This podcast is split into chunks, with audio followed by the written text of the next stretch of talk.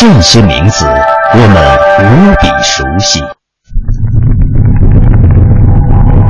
它们厚重，因为见证了岁月沧海桑田的变迁，见证了历史金戈铁马的呼啸。它们珍贵，因为岁月无法复制，历史不会重演。大明宫、大雁塔、颐和园、故宫、庐山，每一处都值得我们一再停留，细细回味与感知。中华风雅颂，人文中华。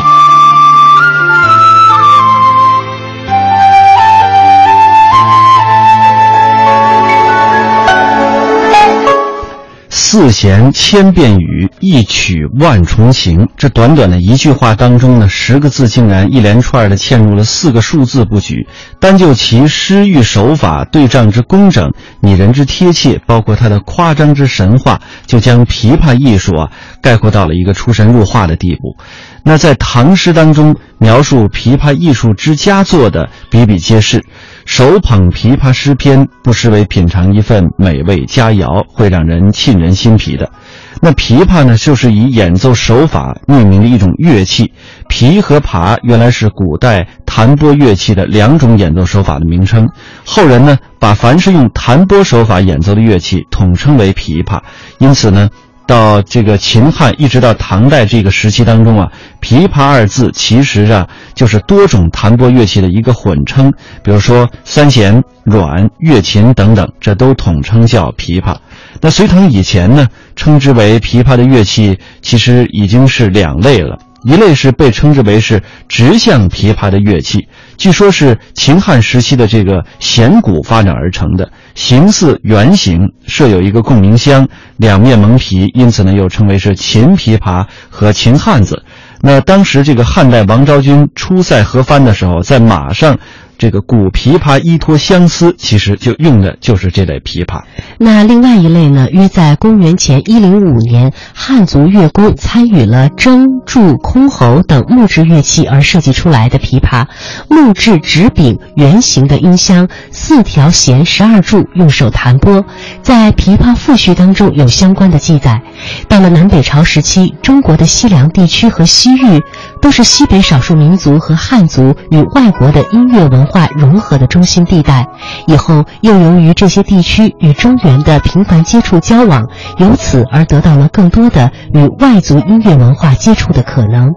唐代时期广为流传的另外两种琵琶，呃，秋瓷琵琶和五弦琵琶，都是源于西域地区波斯，也就是今天伊朗的乐器。唐宋以来的琵琶呢，在乐器改革方面非常巧妙地将传统的直向的琵琶与外来的曲向的琵琶。相结合，保留了曲向琵琶半离形，还有它的发音特点，而逐渐舍弃了用拨子弹奏，而直接开始用手弹奏了。在曲向琵琶上，呃，将原有的四项改为了直向琵琶的多柱，由原来的十二柱改为了十四柱。在演奏上呢，也改变了原来曲向琵琶的横弹，呃，最后定为直向琵琶的竖弹。这就使唐代琵琶艺术获得了突破性的进展。这个时候的琵琶已经不再是弹拨乐器的混称，而是专指我们刚才提到的这种乐器了。那琵琶的制作呢，也同古琴和古筝这样的乐器一样，选用的材料是十分的考究的，工程的技术的程度也是相当之高明。比如说，它的头部多以硬质的黄杨木或者是红木来制作，其中的这个轴弦呢，用牛角或者是象牙精雕而成。腹部面板这个蒙以这个桐木或者是柏木的面板，这面板上还沾有品和副手，也多以是牛角来刻制的。所以说，从每一个细节上来看啊，制作的非常的精细，工艺也是十分考究的。